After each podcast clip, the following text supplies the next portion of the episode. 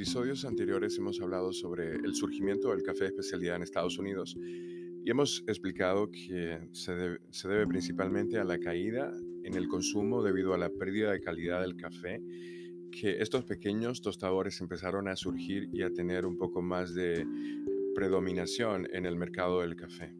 Empezaron a predominar. Algunos de ellos compartían en común con los tostadores de la vieja escuela la necesidad de permanecer cerca del producto. No los vamos a llamar tostadores de café hippies, pero alguien más podría optar por usar esa frase. Si ustedes leen por ahí en internet, básicamente es como se empezaron a llamar a estos pequeños tostadores que empezaron a tostar café en San Francisco. Otros tostadores nuevos que se fueron introduciendo al, al grupo compartían en común con los tostadores familiares más antiguos su comprensión del café como un producto altamente diferenciado, a veces trayendo consigo una sensación de calidad de café de otros lugares, como es el caso de Alfred Pitt o Carl Dietrich. Estamos hablando de personas que probablemente hayan tenido una experiencia de origen, hayan traído ese conocimiento al mundo del café de especialidad y eso haya hecho también parte de la concepción o la diferencia con respecto a otros cafés comerciales que no contaban ningún tipo de historia. Estos valores atípicos, dispares de pequeños tostadores de café que empezaron a surgir a partir de 1962 encontraron focos de clientes interesados en el café de calidad, pequeños nichos, y es importante reconocer que también en Estados Unidos, especialmente en la costa oeste, se estaba dando un fenómeno de revolución tecnológica, así que estos clientes eran también personas con mucha potencialidad de inversión, eran gente que tenían empresas tecnológicas que empezaban a crecer y sus empleados, etc o sea que tenían poder adquisitivo para impulsar una industria. Si el café de calidad era lo único que hacían estos tostadores de café o parte de lo que hacían, tenían en común el entendimiento del hecho de que la calidad importaba y el café no era un producto básico y no tenía por qué ser simplemente música de fondo. ¿Cómo lo veían los grandes torrefactores?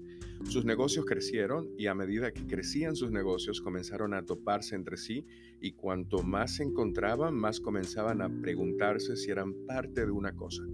Esa cosa fue identificada como café especial por una broker de café verde llamada Erna Nusten durante la entrevista con el journal Coffee and Tea en 1974. Erna, quien fue la que definió el concepto de café de especialidad. Nosotros vamos a abordar su historia en un episodio separado, pero definitivamente es una de las historias más interesantes que ustedes van a escuchar. Uno de los encuentros de estos pequeños tostadores fue el Fancy Food Show, prácticamente la única exhibición disponible y de interés para la mayoría de ellos a finales de la década de 1970.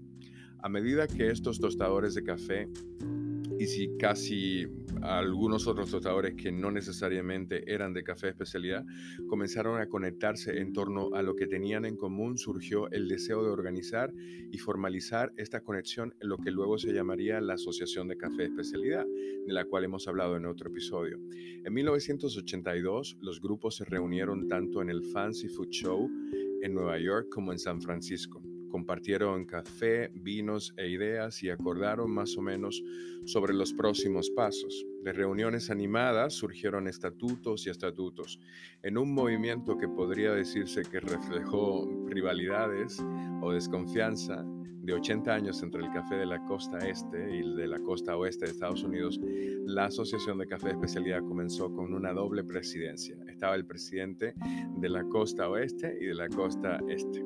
En 1983, aproximadamente 30 empresas firmaron el estatuto y la Asociación de Café de Especialidad estaba en camino, dirigida completamente por voluntarios durante los primeros cuatro años. En 1989, la Asociación de Café de Especialidad celebró su primera conferencia y exposición. En un próximo capítulo vamos a seguir hablando sobre la consolidación del café de especialidad, su expansión y crecimiento.